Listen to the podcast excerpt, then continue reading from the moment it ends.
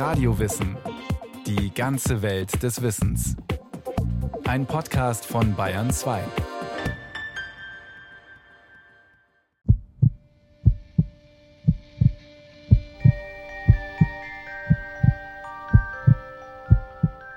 Es ist ein ergreifender Moment für viele werdende Eltern. Auch Cordula erinnert sich noch genau daran. Als ich zum ersten Mal das Herz gesehen habe, wie das schlägt, ja, da geht einem selber das Herz auf. Wenn man auf einmal sieht, dieses kleine, wie so ein kleines Säckchen schaut es ja aus, das pumpt und sich bewegt und das lebt und man selber weiß eigentlich noch gar nichts davon. Also das fand ich so, so berührend. Das lebt, da lebt was. Das Herz. Bereits drei Wochen nach der Befruchtung beginnt es zu pulsieren. Zu diesem Zeitpunkt misst der Embryo nur wenige Millimeter, hat weder Arme noch Beine. Dank Ultraschall können wir diesem Miniaturwunderwerk bei der Arbeit zusehen. Zunächst schlägt das frisch entwickelte Herz mehr als doppelt so schnell wie das ausgewachsene Herz eines Erwachsenen. Die Funktion ist schon dieselbe. Es versorgt den Körper mit Sauerstoff und Nährstoffen und transportiert Kohlendioxid und Abfallprodukte ab. Und das ohne Pause. Tag für Tag pumpt das Herz eines Erwachsenen so viel Blut durch das Gefäßnetzwerk, wie in 40 Badewannen hineinpassen. Selbst die entlegensten Körperzellen werden beliefert, zeitgleich und bei konstantem Druck. Dabei ist das Organ nur faustgroß und wiegt rund 300 Gramm. Zu dieser erstaunlichen Ausdauer und Kraft kommt die Autonomie des Herzens. Es arbeitet unabhängig von unserem Gehirn und Willen und für eine gewisse Dauer sogar außerhalb unseres Körpers – solange es Blut bekommt. Über alles hat der Mensch Gewalt, nur nicht über sein Herz. Dieser Ausspruch Friedrich Hebbels ist also auch physiologisch zutreffend. Das Herz treibt sich sozusagen aus sich selbst heraus an. Spezielle Zellen des Herzmuskels fungieren als natürlicher Schrittmacher. Sie erzeugen elektrische Impulse, die sich über den ganzen Herzmuskel ausbreiten und ihm den Befehl geben, sich zusammenzuziehen, und danach wieder zu entspannen. Das Herz ist ein Hohlmuskel und besteht aus einer linken und einer rechten Herzhälfte. Beide Herzhälften sind wiederum unterteilt in eine Vorkammer und eine Hauptkammer. Entspannt sich der Muskel, füllen sich beide Vorkammern mit Blut und geben es an die Hauptkammern weiter. Zieht sich der Muskel zusammen, pressen sie das Blut heraus. Die linke Herzhälfte hat die Mammutaufgabe, den gesamten Körper mit sauerstoffreichem Blut zu versorgen. Die rechte transportiert das verbrauchte, also sauerstoffarme Blut in die Lunge, wo es wieder mit Sauerstoff angereichert wird. Das, was wir als Herzschlag hören, ist übrigens nicht auf die An- und Entspannung des Herzmuskels zurückzuführen, sondern es handelt sich sozusagen um ein Türenschlagen der Herzklappen. Diese befinden sich zwischen den Vor- und Hauptkammern und zwischen den Hauptkammern und den angeschlossenen Gefäßen. Sie haben die wichtige Funktion, den Blutstrom nur in eine Richtung passieren zu lassen und den Rückfluss von Blut zu verhindern. Zum Herzen gehören außerdem die Herzkranzgefäße, also Arterien und Venen, die kranzförmig um das Herz herum angeordnet sind. Sie liefern dem Herzmuskel frisches Blut und führen das verbrauchte Blut wieder ab.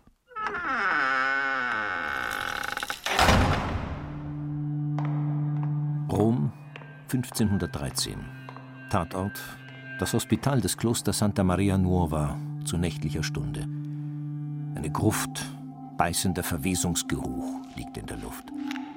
Was hier geschieht, ist bei Todesstrafe verboten.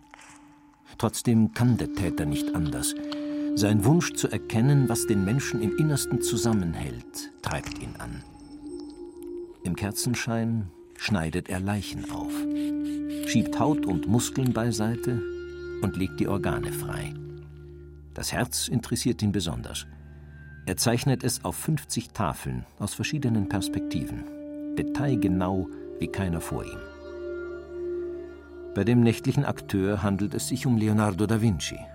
Mit seinem Verstoß gegen Gesetz und Sittengebot leistet er anatomische Pionierarbeit und kommt zu der für damalige Verhältnisse frevelhaften Feststellung, das Herz ist ein Muskel und funktioniert wie eine Pumpe. Der Sitz der edlen menschlichen Seele soll also ein bloßes mechanisches Werkzeug sein? Das stößt vielen Zeitgenossen bitter auf. Negative Reaktionen löst erst einmal auch die nächste wichtige Erkenntnis über das Herz aus. Die Entdeckung des Blutkreislaufes. Der Blutkreislauf, der kreisende Transport des Blutes durch die Gefäße, ist die Ausgeburt eines müßigen Geistes. So das harsche Urteil von Guy Patin, dem Dekan der medizinischen Fakultät von Paris. Den müßigen Geist schrieb er William Harvey zu, dem Arzt von Charles I. von England, einem Zeitgenossen von William Shakespeare. Spöttisch bezeichnete der Franzose ihn als Kreisläufer und warf ihm vor, niemals die Natur beobachtet zu haben. Gerade das konnte man nun William Harvey nicht vorhalten. War es doch das aufmerksame Beobachten des lebendigen Organismus, das ihn auf die Spur des Kreislaufs gebracht hatte. Er schnitt Tieren bei lebendigem Leibe den Brustkorb auf und machte dabei eine erstaunliche Entdeckung – in regelmäßigen Stößen schießt Blut unter großem Druck aus der Schlagader, angetrieben alleine vom Herzen. Harvey wird schnell klar, die bis dahin gültige Theorie, wonach das Blut im Körper laufend verzehrt und von der Leber neu erzeugt wird, kann nicht stimmen. Eine solche Menge Blut kann der Körper unmöglich unentwegt verbrauchen und durch Nahrungsaufnahme neu produzieren. Seine Erklärung lautet daher, das Blut zirkuliert im Körper eine bahnbrechende Erkenntnis für die Physiologie. Und auch wenn Harvey zunächst der scharfe Wind der Kritik von Fachkollegen ins Gesicht bläst, wenige Jahrzehnte später hat sich der Wind gedreht. Das Wissen über den Blutkreislauf ist bald ein fest etabliertes Allgemeingut und findet sogar Einlass in die Literatur. So gibt Molière in seiner Komödie Le Malade Imaginaire vom eingebildet Kranken, uraufgeführt Ende des 17. Jahrhunderts, den Arzt Thomas Diaphorus aufgrund seines mangelnden Wissens über den Blutkreislauf der Lächerlichkeit preis. Was mir aber vor allem andern an ihm gefällt, das ist, dass er blindlings an den Ansichten unserer Alten festhält und dass er von den modernen Experimenten, die den Umlauf des Bluts und andere Schwindeleien von gleichem Schlage beweisen sollen, nie das Mindeste hat wissen wollen. Auch wenn Kenntnisse über den ausgeklügelten Mechanismus des Herzens erst in der Neuzeit vorlagen, die zentrale Bedeutung dieses Organs war den Menschen eigentlich auch schon in grauen Vorzeiten bewusst. Das belegen unter anderem zahlreiche Beispiele aus Religion und Literatur. Maria behielt alle diese Worte und bewegte sie in ihrem Herzen. Lukas Evangelium. Das Herz ist das Fundament des Lebens und die Wohnstätte des Wissens von Gut und Böse. Hildegard von Bingen. Das Herz ist der Schlüssel der Welt und des Lebens. Novalis. Im Herzen eines Menschen ruht der Anfang und das Ende aller Dinge. Leo Tolstoi. An der Vormachtstellung des Herzens hat der griechische Philosoph Aristoteles großen Anteil.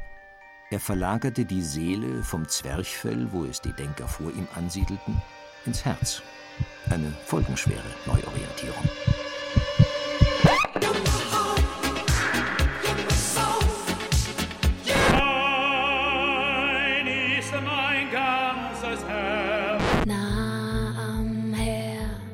Bis heute ist das Herz Projektionsfläche für Gefühle und Leidenschaften. Daran ändern auch die Erkenntnisse der Hirnforschung nichts. Der Herzschlag gilt als Gradmesser von Emotionen. Was hat es, dass es so hoch aufspringt, mein Herz? Was hat es, dass es so hoch aufspringt, mein Herz, mein Herz? Das Lustige ist ja, dass das Herz relativ uniform, gleichförmig auf alle möglichen Situationen reagiert. Und die Steuerung der Stärke der Reaktion natürlich von der emotionalen Valenz, von der emotionalen Einschätzung des Betroffenen abhängig ist. Stellt der Kardiopsychologe Karl-Heinz Ladwig fest. Er erforscht Herzerkrankungen, die auf psychische Ursachen zurückgehen. Das Herz hat relativ eingeschränkte Möglichkeiten, auf äußere Einflüsse, belastende oder freudige Gefühle zu reagieren. Also Sie können sich vorstellen, wenn Sie ein bisschen Angst haben, klopft Ihr Herz ein bisschen stärker. Wenn Sie ganz stark Angst haben, klopft es sehr, sehr stark.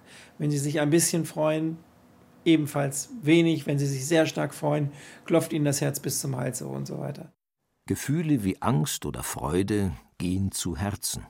Sie sind dort für uns in ihren Abstufungen wahrnehmbar und auch objektiv messbar. Es gibt eben auch eine ganze Reihe von eher biologischen Konzepten, die uns das erklären und die uns auch klar machen, dass das, was wir so in dem seelischen Bereich sehen, der sich auf den körperlichen Bereich auswirkt, dass das kein Voodoo-Phänomen ist oder nicht irgendeine Spinnerei, sondern dass sich das mit harten wissenschaftlichen Daten belegen lässt. Das Herz ist unser sensibelstes Organ.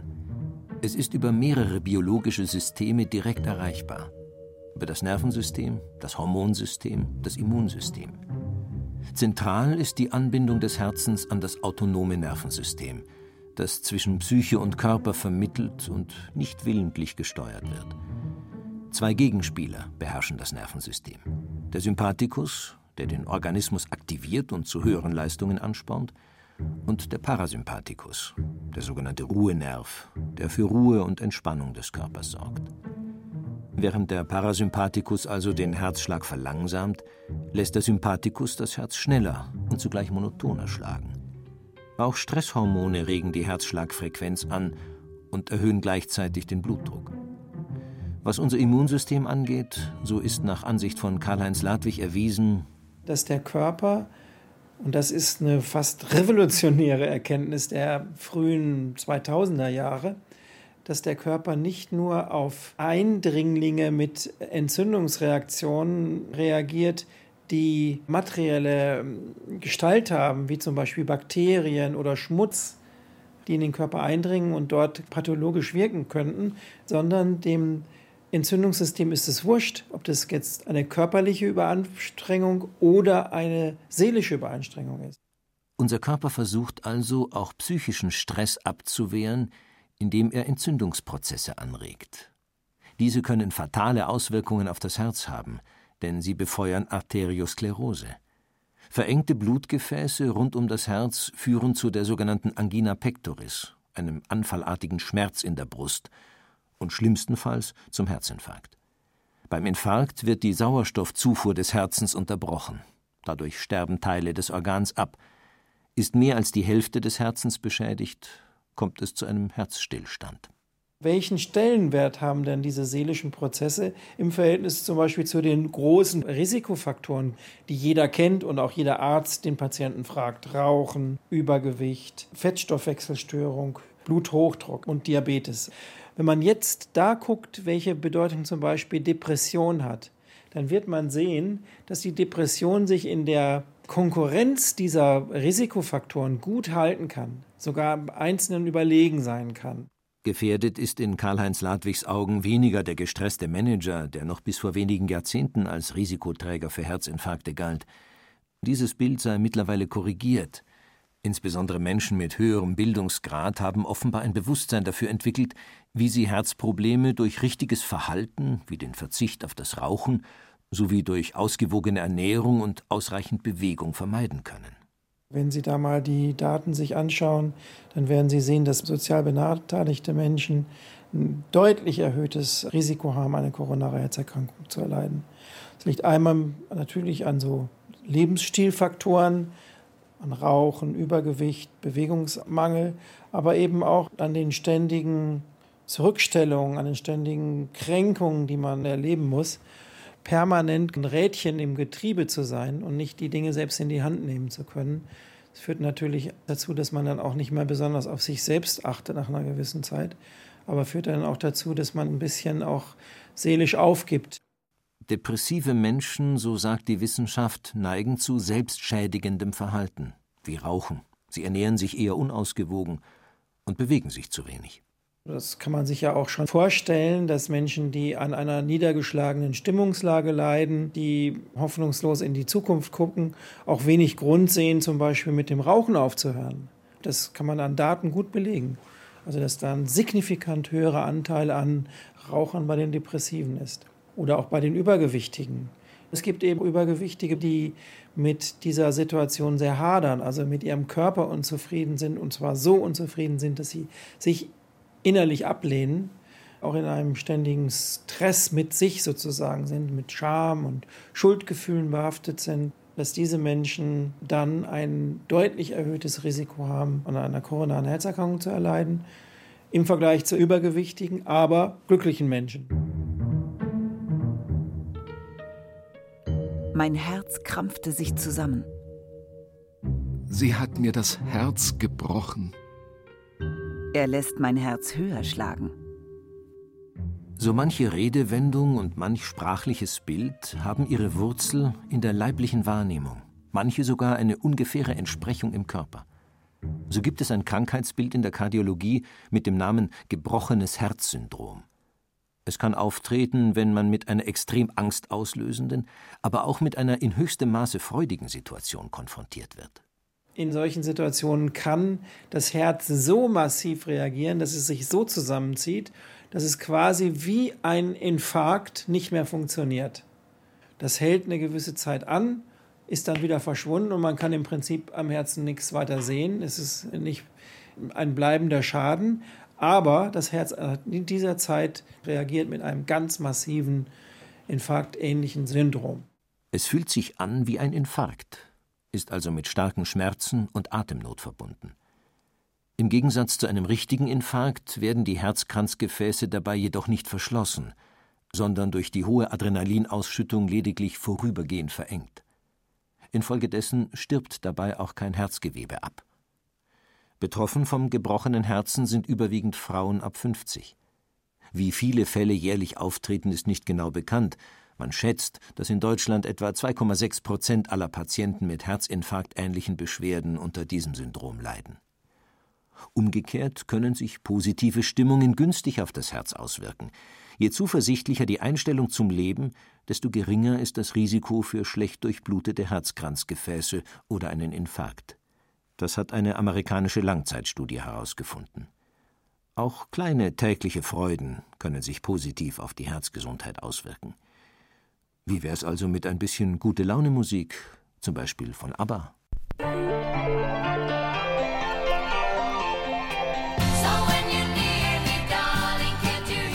Aber halt! Wer seinem Herzen gezielt etwas Gutes tun will, für den ist ABBA nicht die erste Wahl. Dies ist ein Ergebnis der Herzmusikstudie des Kardiologen Hans-Joachim Trappe von der Deutschen Herzstiftung. Keinen Effekt auf Herz-Kreislauf-Parameter hat die Musik von ABBA, obwohl es zu einer Reduktion des Stresshormons Cortisol kommt.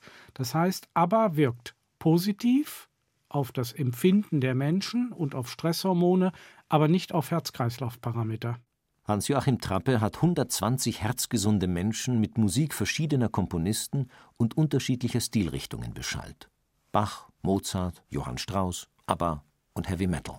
Es konnte ganz eindeutig gezeigt werden, dass die klassische Musik Bach, Mozart und Johann Strauss günstige Effekte auf Blutdruck, Kreislauf, Parameter und Stresshormone hatte. Das steht außer jeder Frage. Schlechte Effekte haben wir gesehen bei Heavy Metal und bei Lärm. Heavy Metal wirkt wie Lärm und Lärm wirkt wie Heavy Metal.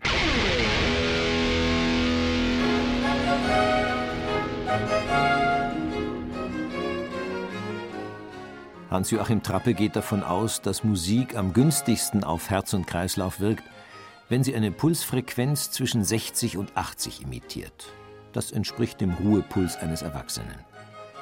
Der musikalische Takt scheint sich beim Hören auf unseren natürlichen Puls zu übertragen. Dadurch senkt er die Pulsfrequenz und den Blutdruck. Dieses Phänomen konnte der Kardiologe bei den beschwingten Tanzstücken der Bachschen Orchestersuite Nummer 3 beobachten.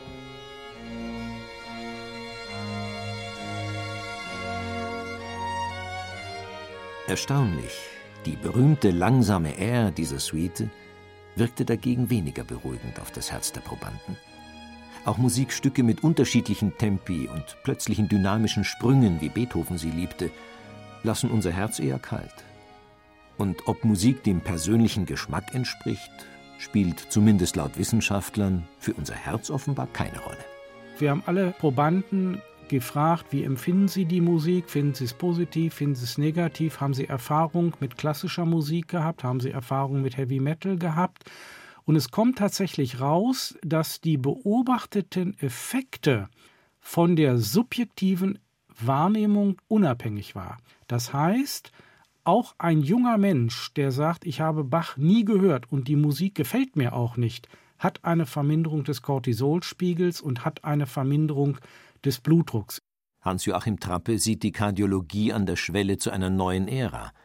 Im nächsten Schritt will er versuchen, Musik in der Therapie einzusetzen, zum Beispiel bei Patienten mit Bluthochdruck. Wenn es gelingen würde, die gleichen Effekte mit der Musik zu erreichen wie mit Beta-Blockern, dann würde man tatsächlich dem Patienten raten, hören Sie jeden Tag eine halbe Stunde Mozart oder eine halbe Stunde Bach und dann kann man die Beta-Blocker-Therapie dadurch ersetzen. Das ist die Hypothese, die es gilt zu bestätigen oder auszuschließen.